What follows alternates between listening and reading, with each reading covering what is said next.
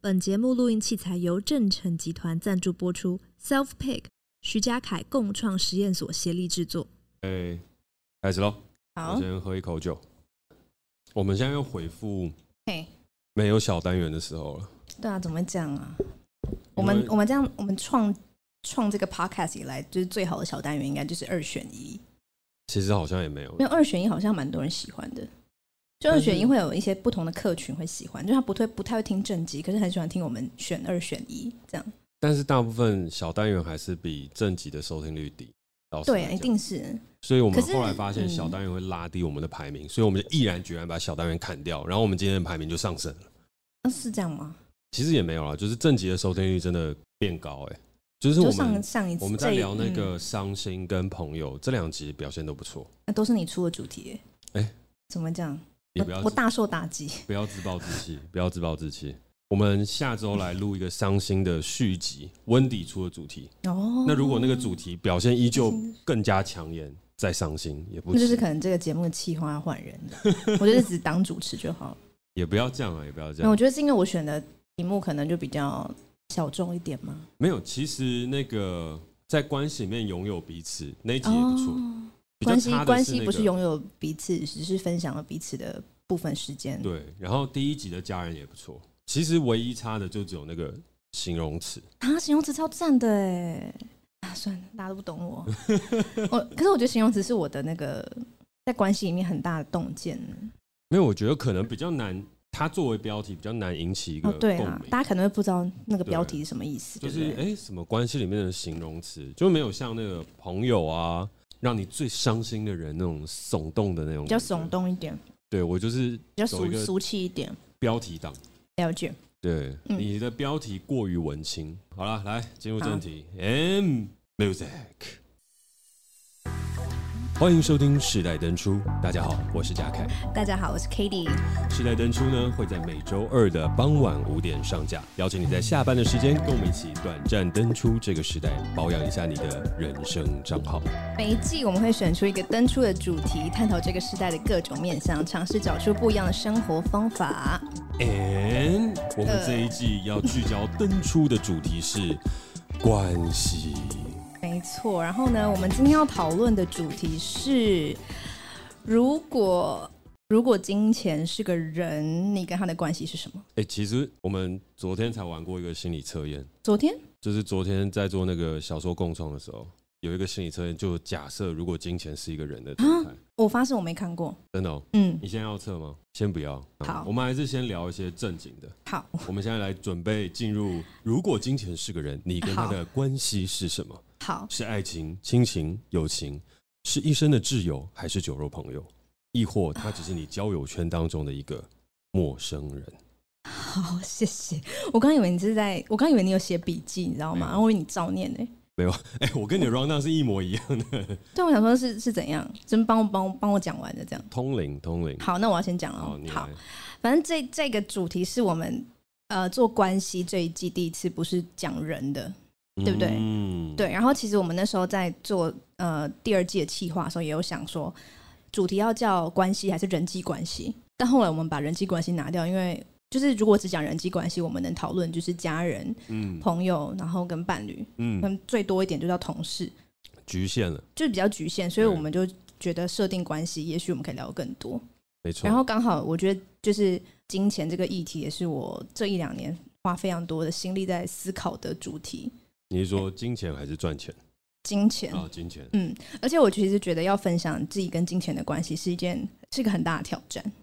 怎么说？对，因为我觉得金钱，就是我们觉得每个人对金钱都会有欲望跟罪恶，就是我们都会有有些人花钱会感到罪恶感。然后有些人花钱会是想满足自己的欲望，嗯但我觉得这个比例是浮动的，就可能我花钱花在这边的时候是欲望居多，嗯那有些花这边的时候可能罪恶居多。嗯，然后我觉得我们每个人欲望跟罪恶的组成，它都可以回推到很多，就是我们这个人的非常私密的事情，很私人的事情。我说你今天要分享很私人的事情。我不会真的分享，就是我的欲望跟罪恶，可是我会分享，就是一些我对金钱的一直以来的一些情绪。就我可以先开宗明义地说，就是在我做金钱功课之前，我对金钱的情绪就是焦虑跟恐惧， OK，就没有别的正向的情绪。可是你刚刚讲说欲望跟罪恶之后，我就很想问那个，所以那个欲望跟罪恶到底是什么？呃，我等一下会分享啊，哦我真的哦我等一下可以还是会分享聊到。好对对 OK 对对对对。然后，所以后来我就其实就有接触过很多，就是在在处理金钱课题的东西。 OK，但我的出发点比较不是像你这种是哦，就是会讲什么资本主哦义啊、马克思啊，然后金钱是什么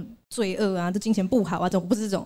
我比较是以那种我个人出发，因为我成为自由工作者之后就没有固定收入，嗯所以我不得不去正视我自己怎么使用钱这件事情。 OK，然后从我自己出发，然后去发现哦，其实我有非常多使用钱的限制性信念，然后我有非常多使用钱的习惯，是我以前完全没有觉察的。嗯对，因为以前我有固定收入的时候，我就会觉得说，哦，我看到什么我就想买，我看到什么我就想买。嗯，然后呃，反正我下个月你们是五号进薪水吧？十五号哦，，十五号，你太久没有领到钱了， 太久没领到薪水，整个忘记。就下个月十五号我就会又有钱进来了，嗯，所以我就真的没有，就是没有花太多时间在想。然后我其实也没有很大的物欲，嗯，可其实我以前的消费习惯是蛮月光族的，你没有很大的物欲，但对你是月光族，我不知道我钱花到哪、欸，真的是很神奇。但我后来，我现在仔细回想，我觉得我钱就是花在那个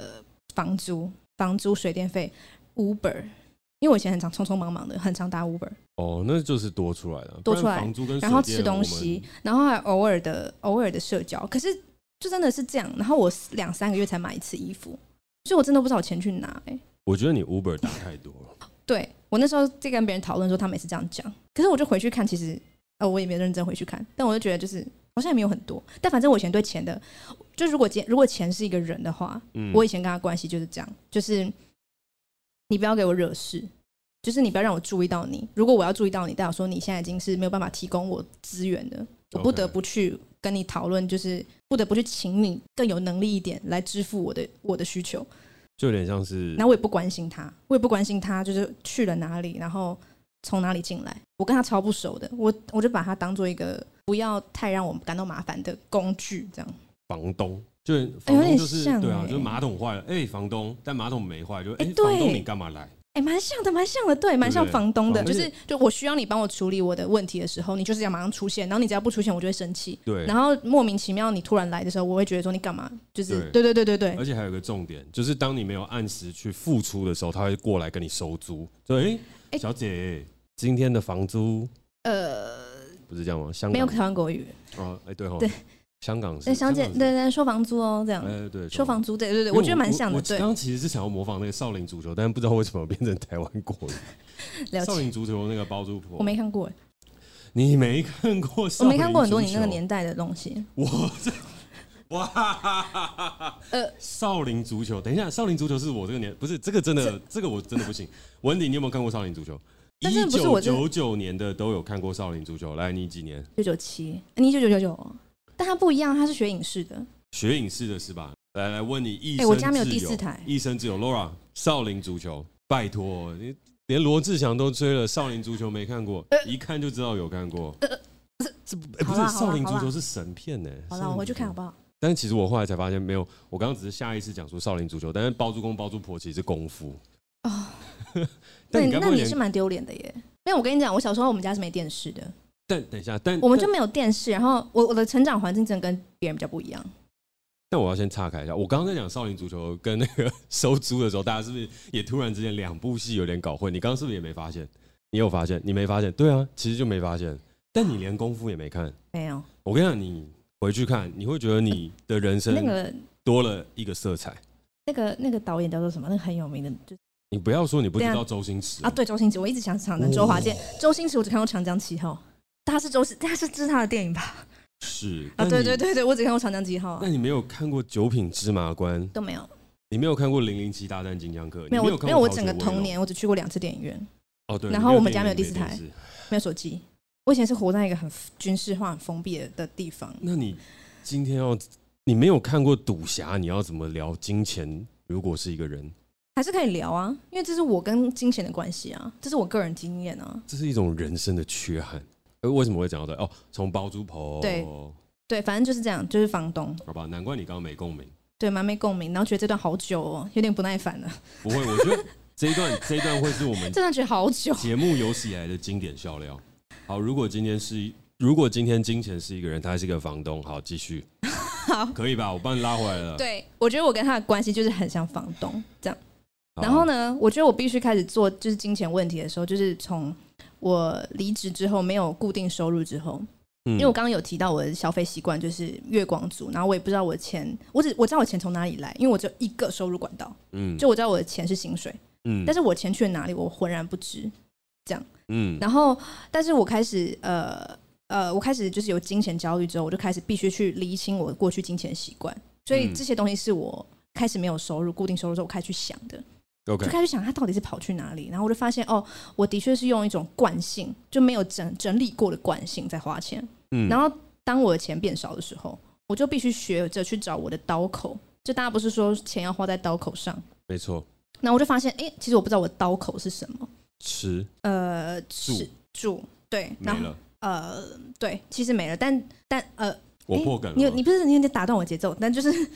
这也是对的，但其实哦对，但反正就是我想要去了解说我的刀口是什么， OK，对，因为对我来说什么东西是最重要的。然后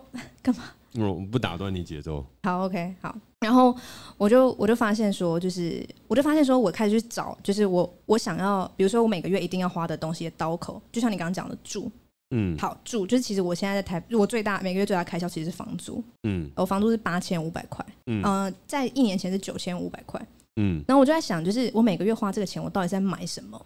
嗯我以前就会觉得啊，没有啊，我就在台北生活工作啊，我就是一定要在这住在这边啊。但其实我是有选择的，我其实可以回台中住，我就可以省下这个开销。嗯，但为什么我要在台北生活？我就去想这件事情。然后我就发现我，我买的就我每个月花八千五买的不是只是一个房间，我买的是一个可以在台北生活的位置。嗯然后我为什么想要买一个在台北生活的位置？为什么我这种拼命要买一个在台北生活的位置？是因为这个位置可以给我资源跟自由，然后这个东西嗯是我又花这个钱为我交换到的东西。那这个东西对我来说非常重要，所以它是我的刀口。老师提问，嗯，这样应该没有打乱节奏吧？好什么资源跟什么自由？ ，OK，资源就是我想要做的工作或领域，我嗯想要完成的事情，只有在台北有这个人脉跟地方。 OK， OK，资源资源，然后自由就是我想要一个不被打扰的空间，我想要有一个上锁房门的权利，我想要有一个地方就是真的没有人可以找到我，然后我想出去就出去，想回来就回来。那这件事情只有在就是代爸就这件事情一定要离开台中，要离开台中，对所以因为我在台中我就不用付房租嘛。其实我只要离开台中去任何地方也都是要付房租的，只是台北房租比较贵。但其实台北它拥有得天独厚的资源了。就如果对你对要对对对从对事对创作的话，其实台北的对资源真的是比较对，所以我就发现说，呃，当我就是去找这个本质，我就发现说我花这个钱去交换到的东西是自由跟资源，嗯嗯，然后我就开始去慢慢抽丝剥茧这样子， ，OK，然后嗯，我就开始去想，那我真的想过的生活到底是怎么样？因为其实我我后来就发现，就是我们其实要的不是钱，我们要的是钱可以帮我们交换到的东西，没错，对不对？然后我有去想说，嗯，如果今天我赚超级多钱，我会不会想要留给下一代用？会吗？嗯，我想这个问题，然后我就发现，如果我有余裕的话，当然可以。嗯可是我不想要预设我的钱将来是要存给下一代用，我希望我在这一生可以体验到金钱为我带来的快乐，快乐跟体验。嗯所以在这个前提下，我就是确定我必须花钱，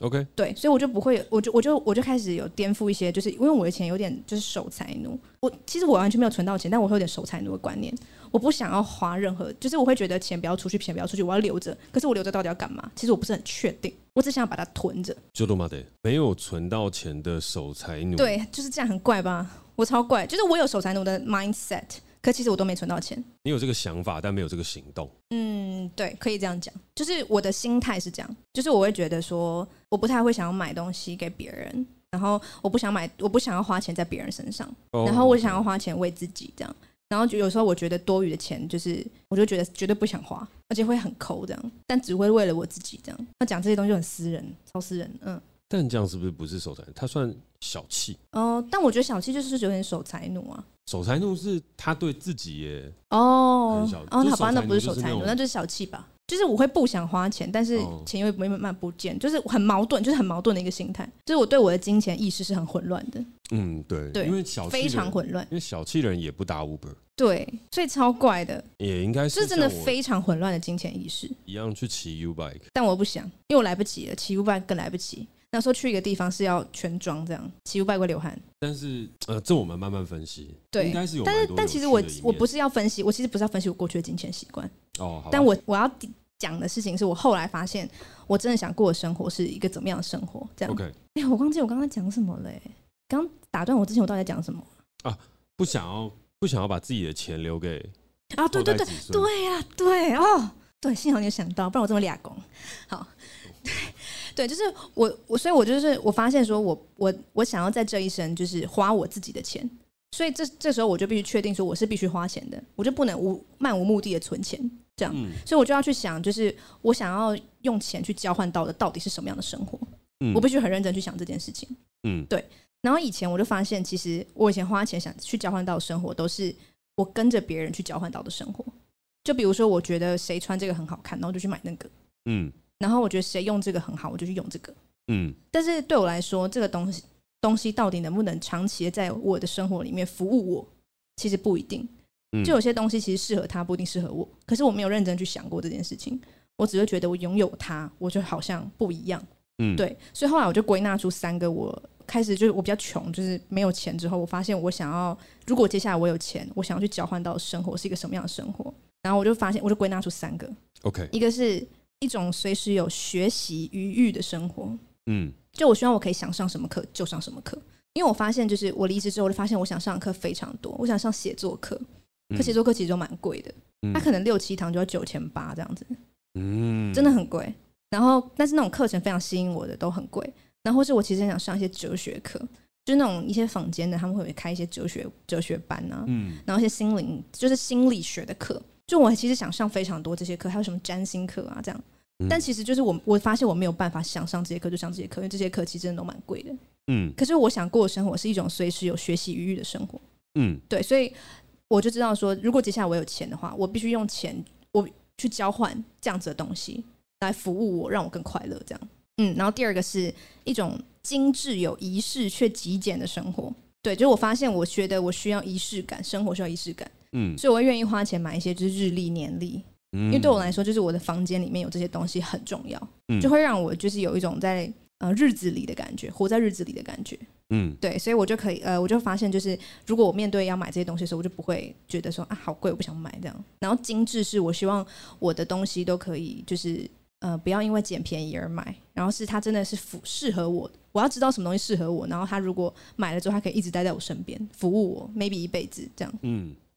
对，这是第二个。然后第三个是一种好好对待身体的生活。嗯，对，然后第第三个其实就是我现在蛮努力在实行的，因为我有脊椎侧弯，但其实不管是物理治疗，或是专门 for 脊椎侧弯患者的皮拉提斯课，或是瑜伽课都非常贵。那我以前都是会为了省这些钱，我就觉得就是太贵，我不想上。但这个、但这个样的生活，其实我真的想过的生活，嗯对，而不是那种就是可能我买了一个别人都觉得可能很好看的衣服，但我不不一定觉得适合我，我买了之后，然后我我我没办法让这个东西在我生命中服务我。嗯，我我不应该是这样过这样的生活，我应该是去买那些可以真的长期让我感到生活满意度非常高的事的东西，这样。嗯对然后这就是我现在对于就是我想过的生活的这三个准则，所以只要符合这三个准则，我就会去做。 OK 对，其但但其实还有一个附加的是，我希望可以跟就是我在意的人、我爱的人，然后我们可以去，就是我们如果想做什么样的体验，我不会因为金钱而被限制的生活。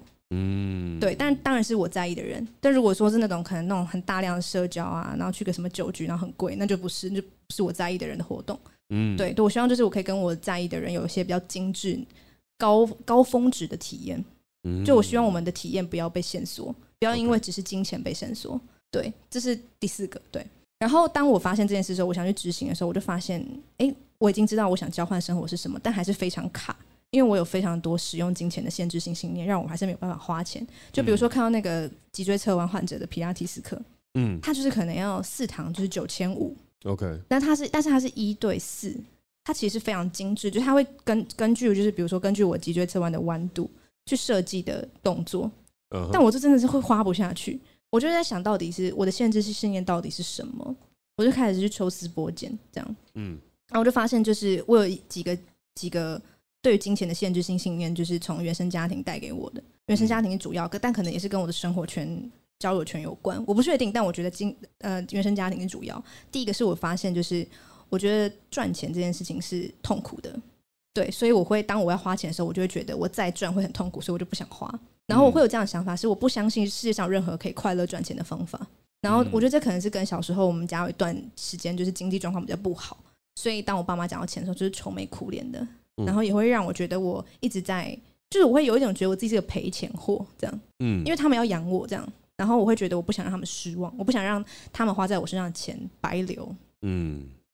所以我就会一直觉得说赚钱这件事是很痛苦的。可是我在改变这件事情，所以我想要创造可以快乐赚钱的方法。对，所以像我现在办这个读书会，虽然不是赚很多，但是它是有一些收益的。但嗯对我来说，它就是一个颠覆我以前对于赚钱只能是痛苦的想象的一个方法。这样， 네,对，就我嗯在改变这件事情。然后第二个限制是信念，是我发现就是想赚钱是可耻的。嗯对我有这个限制性信念，所以我也不太敢去做太就是真的很积极进去赚钱的动作，因为我不知道我从哪里有这个信念，但就是会觉得你如果想赚钱是很世俗的，嗯对，然后就是你不能就是想赚钱，你想赚钱就不对，嗯所以我我发现这个东西一直阻挡我去为我自己获得更多资源，嗯对我有在就是却步这样，然后第三个是我觉得就是我把我的安全感完全跟金钱捆绑在一起，嗯所以当就是金钱流失的时候，我会非常失去安全感。我觉得这就可以想象，就是就是当伴侣之间，你把安全感绑在对方身上的时候，对方一消失，你就会整个很惊慌。我就是一样的，我觉得我把我很大一部分的安全感绑在金钱上，所以它流失一点点的时候，我就真的完全不行。但明明我人就好好的，还活在这边，但为什么我会觉得我被扒光那种感觉？嗯我不知道我是从什么时候开始这样子，但我发现这是一个限制式信念。我觉得安全感在自己身上是最好的，不管是伴侣啊、金钱啊，或是任何东西，或是甚至你的工作。有些人的安全感在工作上，所以他闲不下来，嗯他只要一闲下来，他就没安全感。然然后就发现哦，我的安全感在金钱上，所以只要金钱一离开我一点点，我就是我整个会焦虑到不行，我会而且我会到一个焦虑到很紧绷的状态这样。嗯对然后我就发现我有这些就是这些限制性信念，然后我就慢慢地想要去调整，然后我就觉得每个人其实都会有一些限制性信念，然后我觉得分享就是去探讨这些限制性信念的时候，真的都还是会回到原生家庭去找，嗯对，然后所以我觉得做金钱功课，就是我探讨我跟金钱的关系的时候，其实不只是在探讨我跟金钱这两个东西而已，我会去探讨就是我这些想法到底是怎么组成的，我到底怎么阻止我自己去扩张这样。嗯对，然后我就是也有接触到一些比较灵性的说法，就是说，呃，你要有富足的，诶，有一本书叫《富爸爸与穷爸爸》，嗯你有看过吗？没有？没有，但是我记得他在讲的好像也是类似这样子的议题，就是说你要有富足的意识，就是富爸爸跟穷爸爸他们可能都很有钱，可是他们的意识状态不同。嗯对，然后我就是发现，就是你要有富足的，就是你要有富足感这件事非常难。嗯，因为我觉得就是要嗯，要作为一个有富足感的人，才能有觉得自己可以给，觉得自己可以给的时候，你就觉得自己是富有的。但是我总是在匮乏感，就是索取的状态。对，然后我之前也有跟 Laura，就是我的一生挚友聊过这件事情，然后他就说，因为我就一直跟他说，我觉得我都没有钱，我都没有钱，然后我快要就没办法赚钱，然后他就跟我说，他一直都觉得我是一个很有 unlimitation 的人，嗯他是用这个词，我们没有用，我们他是讲这个这个英文没错，就他觉得我他觉得我可以创造收入管道是非常多的，跟一般人比起来，可是我却看不到这件事情，所以我就发现他是用一个富足的意识在看待我，但我却用一个匮乏的意识在看待我自己，所嗯以我看不到我自己可以创造出来的东西。但他跟我讲之后，我就说哪哪个部分啊，就是我完全不知道他在讲什么，因为我觉得说我现在收入就是非常少啊，我哪里有 unlimitation？但他觉得就是就是，他就说，比如说我会写作，然后他他讲的啦，就是写作啊、主持，然后我也有这些表演，就其实我的管道可以很多，可是我完全看不到这件事情。然后或是我现在没有收入，但我在累积的东西，maybe 可以帮为我未来赚到更多的的资源跟钱，但是我看不到这件事情，嗯我就发现我对我自己的感觉永远都是匮乏的，所以我就觉得我必须就是去跟别人索取，就钱是我要去跟别人拿，嗯我不相信我可以创造出来。对，所以这也是我现在在练习的，就怎么用一个富足的富足感去面对我的生活。对 OK 大概是这样，我跟金钱的关系。你今天准备一个贯口相声来的，也没有贯口相声呢、哦，我哦，我想做一个，我做一个，就是我现在有在做一个事情，叫做能量记账。还还是让我插入一下下，然后可以啊等一下后面再来好好好那你能量讲几张？能量记账，可这是是我我这是我最后一个点对我刚 N I O 是大概快十分八七八分钟有了，啊？什么？就是 N 就是 N I 就是 N I O 式的一个，就嗯嗯嗯嗯哦，嗯嗯，但之前不是也都差不多吗？二十分钟，前几集我都会讲二十分钟，然后才换你，是啊，但我以为这个很快是不是？不是这个，我们就是本来不是说要稍微平衡一下，这样才会比较轻松跟自在。哦，但刚刚你打断很多次啊，还不够吗？没有够够够够够够够。 那我我是今天才发现哦，你今天可能真的有一个很长的一个段落要讲，所以你前面被我打断的时候才会那么其实今天我在讲这个时候，我我其实有点不知道怎么讲哎、刚刚是我第一哦次 run，然后其实我会有点，我其实有点紧张，我觉得我会讲的很不好，因为因为我觉得我人生中两大罩门是金钱跟身体，嗯我还在做这两个东西的功课，嗯所以我没有办法像前几集一样，是我已经整理好的一个洞见去分享。嗯我在讲这个东西的时候是边想边讲，然后我甚至会觉得我讲这个到底好不好，然后我觉得很，我会有一点就是觉得赤裸，没有，其实你讲的很好，没有还好，普通，觉得蛮不好的。但是就是分段分段，它会更轻松写意。它其实可以讲一个，然后就我也可以参与一下。哦，好啊，但我刚刚怕那个参与就打断你的 flow，所以我就等后面我再来参与进来。哦，难怪我在想说你的脸怎么那么憋屈，那你要跟我聊你限制性信念是吗？其实，其实我那时候就在从前面的时候就想要慢慢慢慢去走这个 flow，因为其实它是一个完整的逻辑，就你怎么嗯样去发现你要去思考你跟金钱的关系，对，然后发现完之后呢，你会发现的事情是哦，金钱它是一种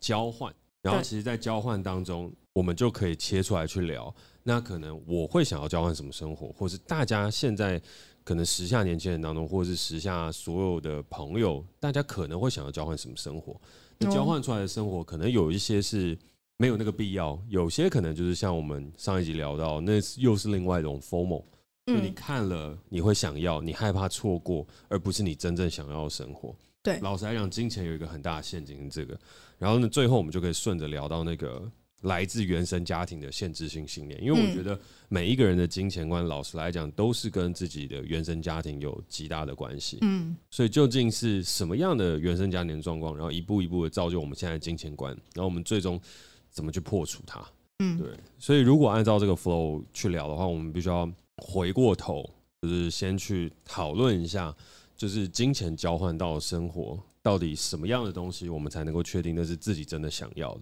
那你自己有整理出来吗？你有三种是你觉得可以花钱的东西，对就是你刚刚前面讲，第一个是随时都有学习余裕的生活。对那这个东西代表事情是你的学习的欲望是很强的，你有一个对求知欲，对那那个求知欲代表事情是你是在追求心灵富足的一个人。对老实来讲，知识的渴望它跟心灵的富足有很大的关联性。嗯，那它的另外一个相反的对立面，它可能就是有一些是在追求物质富足的。嗯，举例来讲，我就是要有跑车嗯啊，我要有一栋豪宅，嗯然后我要有一个靓丽的 GUCCI 的包包，嗯类似就一些名牌包，我要一个雷朋的眼镜。嗯，嗯，那追求心灵富足跟物质富足，你觉得它有所谓的优劣之分吗？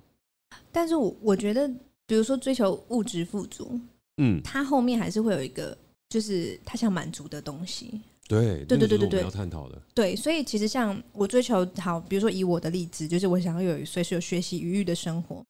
看起来是我在追，我在满足我的心灵的追求嘛，对不对？嗯，对，的确是这样。但我觉得物质上，它可以 link 到更深一点。他们他也许有一个想要被敬重的需求。嗯，对对对，就是我觉得他最后连回去都还是心灵需求，就是物质满足或心，就是物质满足的消费，或是心灵满足的消费，最后还是都会连接到一个心灵的需求。所以我觉得没有优劣之分。这边我就觉得有差，嗯有差的事情是，譬如说有很多人是呃喜欢上课，嗯喜欢学习新知，我并不是说他这个就比较好，可是当譬如说有些人是我想要换一台车，再换一台车，再换一台车，嗯再换一台车，对，的确他哦心灵当中可能有一块是要透过物质填补填补的。但老实来讲，我觉得那时候金钱就不是带有一种那种创造性的感觉，而是一种补偿的作用。而哦那个补就像是丢到一个黑洞一样，你只会越陷越深，你的钱只会想要越赚越多，嗯就有点像是 Wall Street 的 banker，为什么他们赚到那么多钱还是不愿意停手？哦是因为金钱对我们对他们来说，他们这个人就有点像是恐怖情人。嗯老实来讲，这个恐怖情人不断的家暴他、勒索他、攻击他、伤害他，但是他却要求的东西是，我只想要从你这边拿到更多的稳定感，而那个哦稳定感就是对物耶质，就是我交换出来这些东西。我对，逃不掉你的魔掌，我也逃不掉你对我的煤气灯效应跟情绪勒索。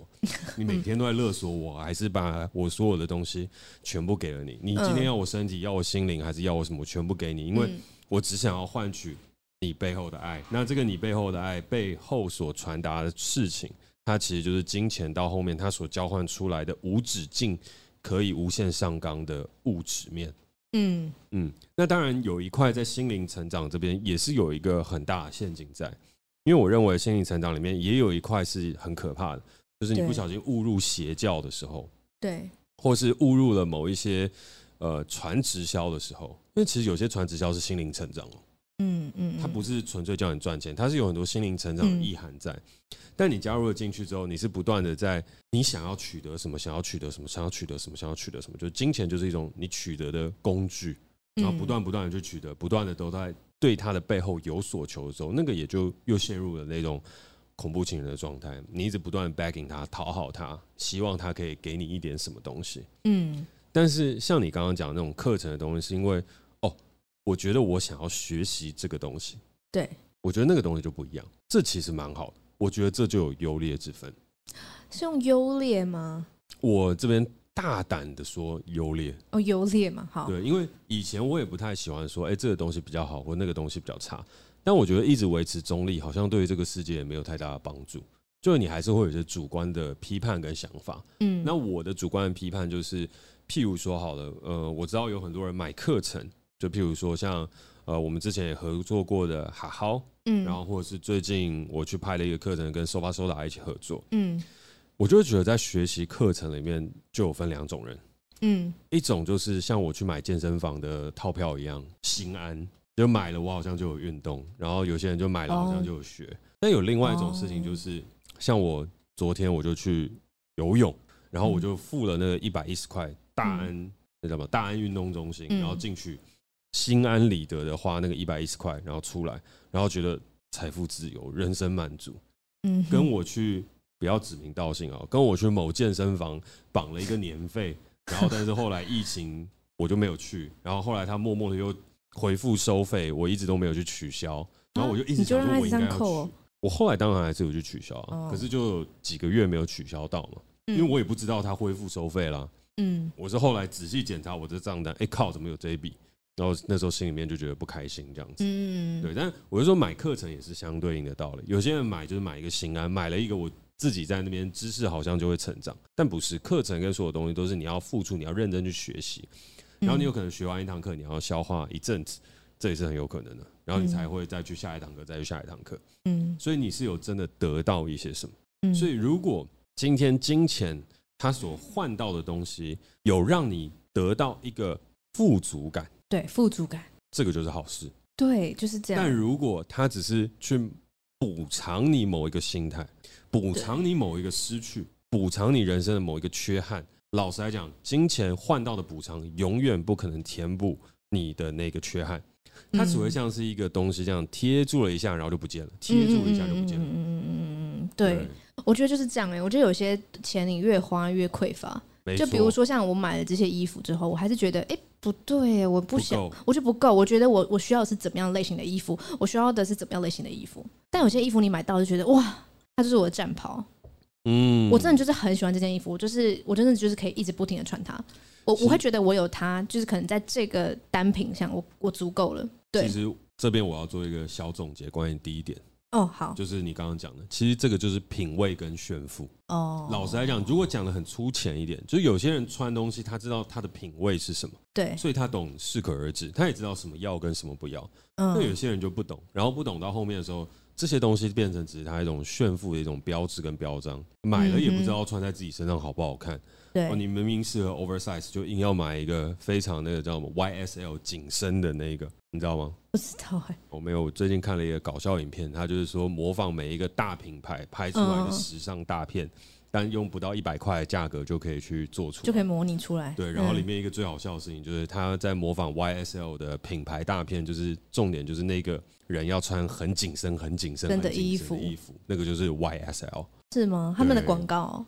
哦，我不等一下是不去是看不是他们广告，就是一个搞笑影片，哦。忘记是谁弄的，好，我但去是蛮看好，笑的。我去看。然后这是什么 Gucci 还是什么，就是你就围一个阿嬷的头巾，嗯，然后再配一个阿公的腰带，然然后头往上抬就是 Gucci，、类似这样子。然哦后 YSL 就是你买一个很黑，然后很紧身的上衣，嗯配一个六分，然后很紧很紧的裤子，然后再嗯，加一个阿公的皮鞋，就是然后再对对 YSL，对，然后再配一个 bling bling 的那个一个一个皮带，嗯嗯，就 YSL，嗯，嗯，然后一个折腰，对我记得蛮好笑的，嗯，OK，对对，品味跟炫富，对啊我，觉得就是当你花钱是让你有品味的时候，你会觉得自己很富富足，嗯，但如果只是炫富的话，你会越花越匮乏。我觉得这个是一个蛮，就是可能一开始很难感觉到，但细细去感受那个差别，是真的感受得到的。什么东西你花了，你会觉得自己很富有，你会嗯觉得哦，真的就是那个能量非常的高。那什么东西你花了就觉得，哎、就觉得好像，哎、好像没有买对，或是觉得好像可以再买一些什么。我觉得我这边再举一个例子，因为我刚刚那个例子好像没有完全说服你。因为有啊有啊，我有被啊说有服说啊，服吗嗯，哦，好吧，那就不举了。但是我还是很想分享，好，你说既，然都提了，就我最近不是跟余文乐拍片嘛，嗯然后我后来才发现，余文乐原来在时尚的潮流里面其实是有很大影响力的人。对，他就是直男们的偶像啊，我真的不知道， 我真的在我的印象当中，他就是《无间道》里面的演员，然后《志明与春娇》的志明，就是完全对我来讲，他就是演员。他真的是直男的，就是 follow follow 对象，很多直男的 follow 对象。对，但是我是最近那些我其他的直男朋友们才跟我说，哎、干嘉凯，你跟余文乐合作，我说，哎、怎么了吗？喊他我偶像、哎，啊，你又不看电影？然后说不是，我有看电影，但不是，这不就是 follow 重他点。的 IG，对，你不知道六叔？我说六叔，余文乐，余文乐的绰号叫六叔。我说，哦，对，六叔好，六叔，六叔他的品味很屌，他 sneakers，、哦他的球鞋，哎、能穿在他脚上就是最屌的，不是最贵的，但是最屌的。嗯然后我就回想起我跟他拍 Inside Out 去美国，嗯，然后他真的就是他不看最贵的鞋，他就走过去，然后就看一个自己喜欢的，然后就哎、我可以看一下那个吗？但因为他嗯余文乐嘛，其实老实来讲，大部分人其实都都有感觉到他是谁，或者都有嗯知道他是谁，然后就把那个球鞋给他看，然后他看了一看之后就嗯，好像 CP 值有点不对，然后有些嗯什么都、都不要了。我说嗯你又不缺钱，你干嘛考虑这个？他说没有，Jack，有一个东西很重要，你的品味决定你花钱的爽度。如果你今天没有品味，你刚刚那双鞋你就买了，呃真的啊，因为你不知道它的价值是什么，你不知道它值多少钱，哦，你不知道它值多少钱，你买下去的时候你会觉得舒服。就算你有钱，你也不能乱花钱。哦，那最怕的就是你没钱你还乱花钱，你根本不知道什么东西好看不好看，哦然后你也不知道这个好看的东西值多少钱，哦这就很糟糕。嗯没品味。然后他后面还补了一枪，但你的话还不用想那么多，因为你应该对你的衣着没有很在意。然后我心中就有种被伤害到的感觉，但好像也无从辩驳起。唉，但是后面那段可以剪掉啊，那也可以留着他啊。这样随讲便你，哦，没有大意是这样啊，大意是这样。那怎么办？你有被激到吗？呃，我还好哎、因为他有称赞我的一个衣服，就是我的一个风衣。他说：“哎、j a c k 这个还不错哦，那你怎么会买？”我说：“没有，我那我堂姐夫给我的。”哦哦，那我等一下拍什么？ 完全没有想要跟我继续聊天。他就知道这不是你的品味去买的衣服，其实他也蛮敏锐的、啊，就一看就知道那不是那不是属于我自己的东西。嗯对，有品味的人。好，那就是接下来要讨论的是那个一种精致有仪式却极简的生活。对但我这边其实反而会想要讨论的事情是极简，对，因为你刚刚有讲精致哦我没讲跟极简对不仪对？式？对，其实我讲的精致跟极简是一起的，嗯就是其实极简，我觉得极简就是你你身边所有物品对你来说都有一定，就可以它可以一定程度的服务到你，你使用次数很高，然后你也很喜欢它，然后它是可以跟它是你生活中的伙伴，它不是只是物品而已。嗯我希望我可以做到这件事情，就是不管是我买的衣服，或是我用的物品，maybe 像什么香氛蜡烛、扩香都一样。就我希望就是那个东西它是可以，我就是很喜欢，然后我不会想换掉它。嗯，但我觉得中间会有很多试错的过程，就是你一开始还不知道你对于香味的品味是什么，然后就会慢慢试这样。但我会 OK 觉得它它最最终可以找到一个你在生活中各方面你都是觉得你只需要这个东西，然后它你只需要这几样东西，然后它可以让你感到很富足。这样，我的极简比较是这样子，它它跟精致其实我觉得是一样的意思。极简的数量比较少嘛，但它都很精致，这样。嗯，哎、那你自己对极简、极简主义跟极简主义他们那种生活的方式，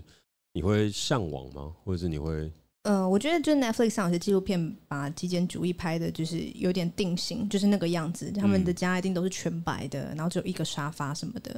然后或是就是他只能有一个毛巾什么的。但我觉得极简主义的精神它不是这样，极简主义是充分了解自己，嗯然后知道物品怎么服务自己。嗯我觉得这是极简主义的精神。然后，所以，所以就是极简主义者的家不是真的都很少东西，而是他的每一样东西他都可以频繁的使用到，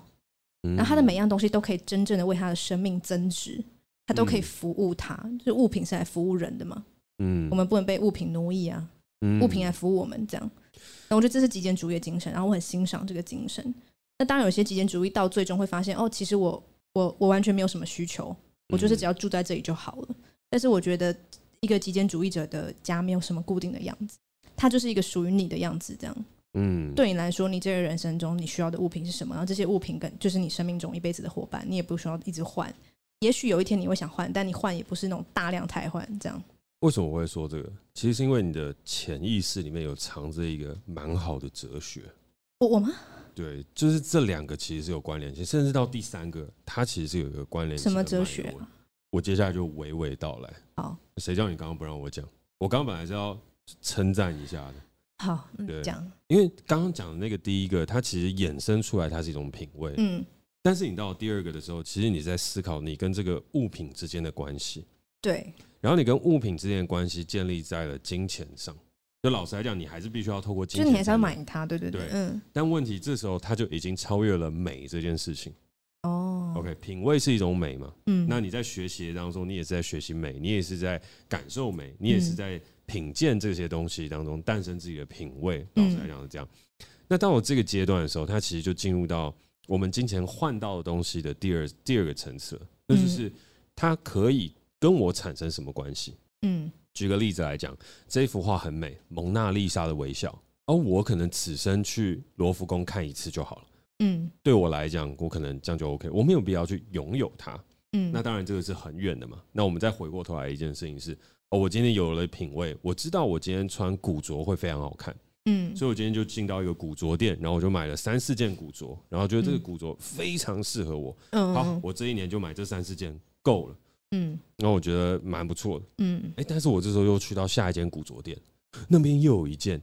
很好看，嗯价钱刚刚好，还便宜一点点，嗯符合我的品味。虽然我一年有这三四件、四五件就够了，但是再多那一件好像也不错。嗯那时候就是品味的驱使下，你就会买。嗯嗯嗯但是回过头来，如果说到极简主义，我也认同你刚刚说，极简主义不是代表纯白的墙壁跟一张桌子，然后坐在那边发呆冥想，那就是极简主义，不是，也不是一卡皮箱能够整理完的事情，而是你可以说出你跟这些东西的所有关系。对，你可以去讲你跟这个东西的故事，嗯你讲得出来，然后你讲出它对你的重要性跟意义，没错，对，所以对我来说，它就进到下一个美不美是一件事情，因为美我可以去欣赏。我去那个古着店看了一下之后说，哎、它在那边很美啊，它穿在我身上也很美，可是我没有必要去拥有它。嗯，就算我有钱，我也没有觉得必要去用它，因为我可能这一年跟四件衣服有关系就好了。就是我已经有想过了嘛，嘛，所以我就是有这个品味，看它的美，欣赏它的美，然后就嗯嗯，拜拜，小娜娜。然后回到家，面对我衣橱里面的那四件衣服，我依旧觉得很富有，而且我可以告诉你，我跟他之间的关系。嗯然后我还跟你跟你讲一个故事，就是这四件衣服，我拥有它之后，我其实碰到一件更美的衣服，可是我已经够了，所以对我来讲，他们已经超越了那件衣服的存在。嗯嗯嗯，基本上，我觉得每一个极简带有极简主义者思考的人，他们对于金钱的东西，已经不是我换得什么，而是金钱就是一个媒介，然后他换得这个东西，也不是我有多一点钱、少一点钱，那个东西美不美，嗯，而是我跟他有没有一个关系，嗯我跟他有没有一个故事，嗯，甚至到最后，他会特别去考究我跟他有没有故事。嗯然后可能一年一年下来，他每一年在我们华人是那个农历新年大扫除嘛，嗯那我不知道洋人怎么过，但是大概每一年或者每隔多久一定会有所谓的大扫除。嗯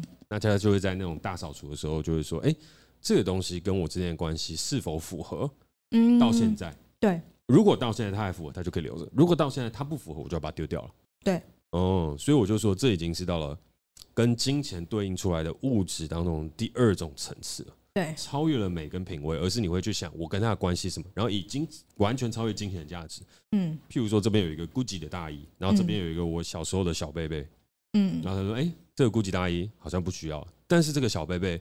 我想要把它留下来，表框放在那边变成一个画，嗯，类似像这样。对对对对对对，所以我我觉得就你讲蛮蛮蛮好的，所以就我就是觉极得简主义者的的 mindset 是这样子，对对对，”所以我觉得那是第二个层次，嗯然后再往下就是第三个层次。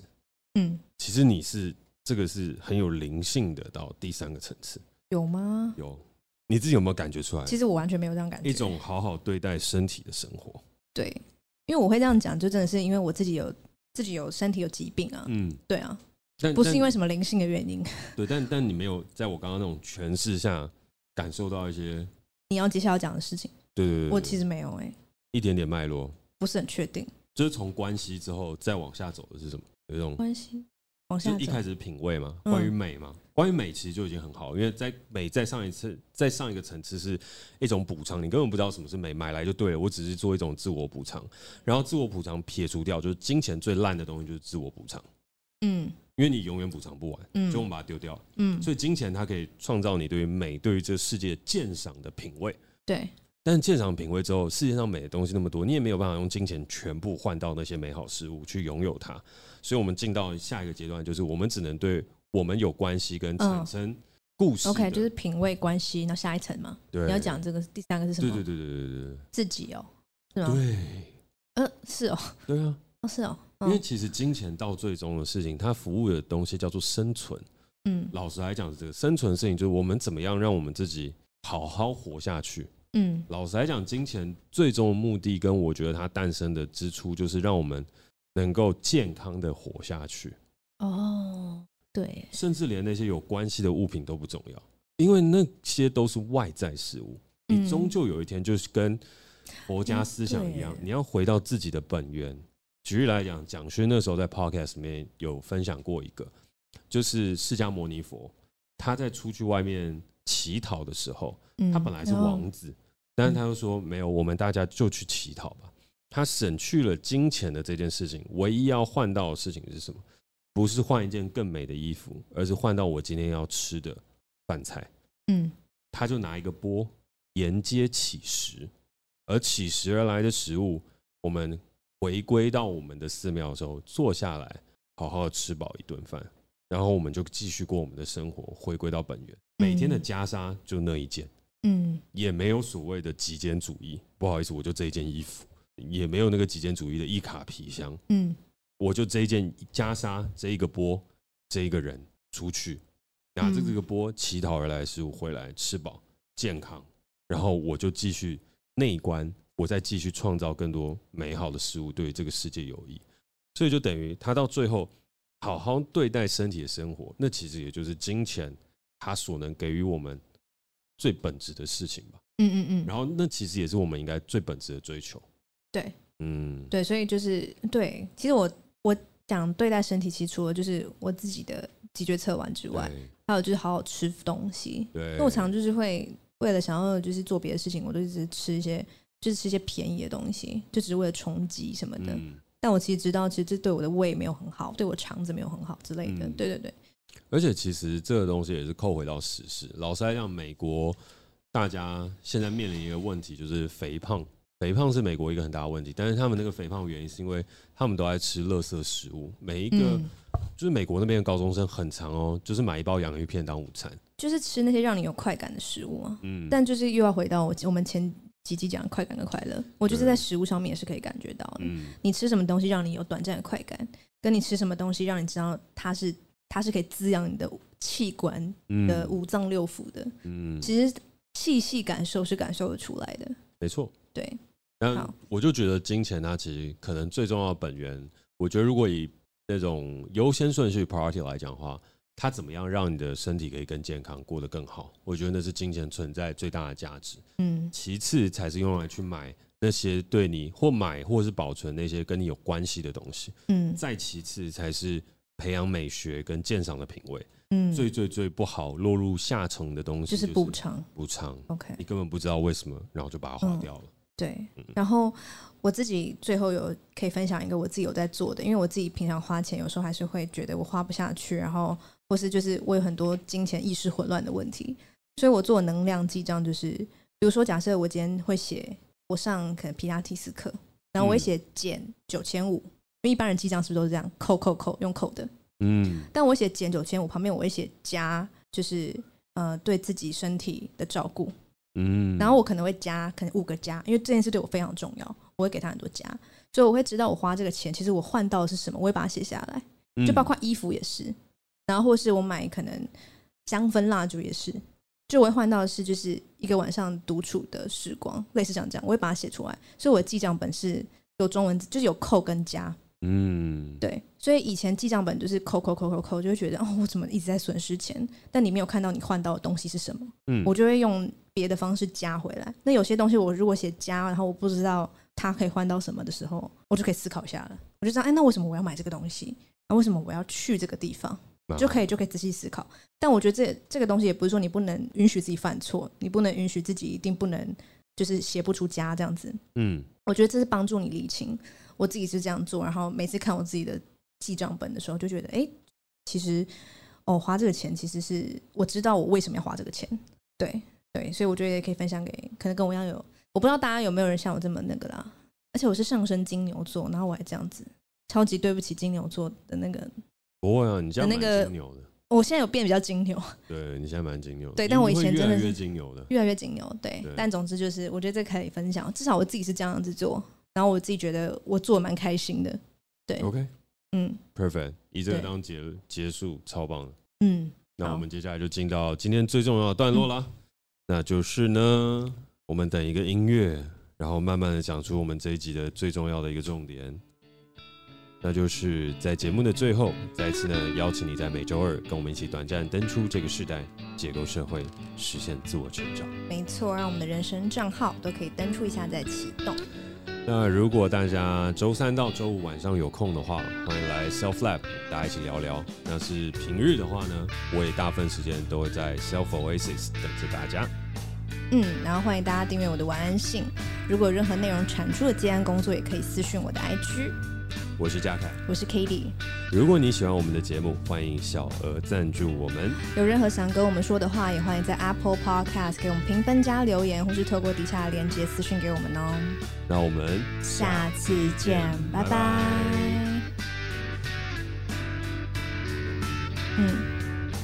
好，那在节目的尾声呢，要特别感谢的是 Nina，她赞助我们两百块，然后她留了以下的话语给我们。刚听前面十分钟就决定暂停，先来赞助，表示支持。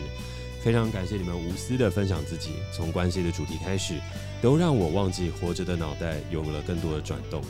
每周都非常期待更新。k a 说，不是遗忘伤痛，而是怎么样期待伤痛前进。这句话瞬间敲醒了我。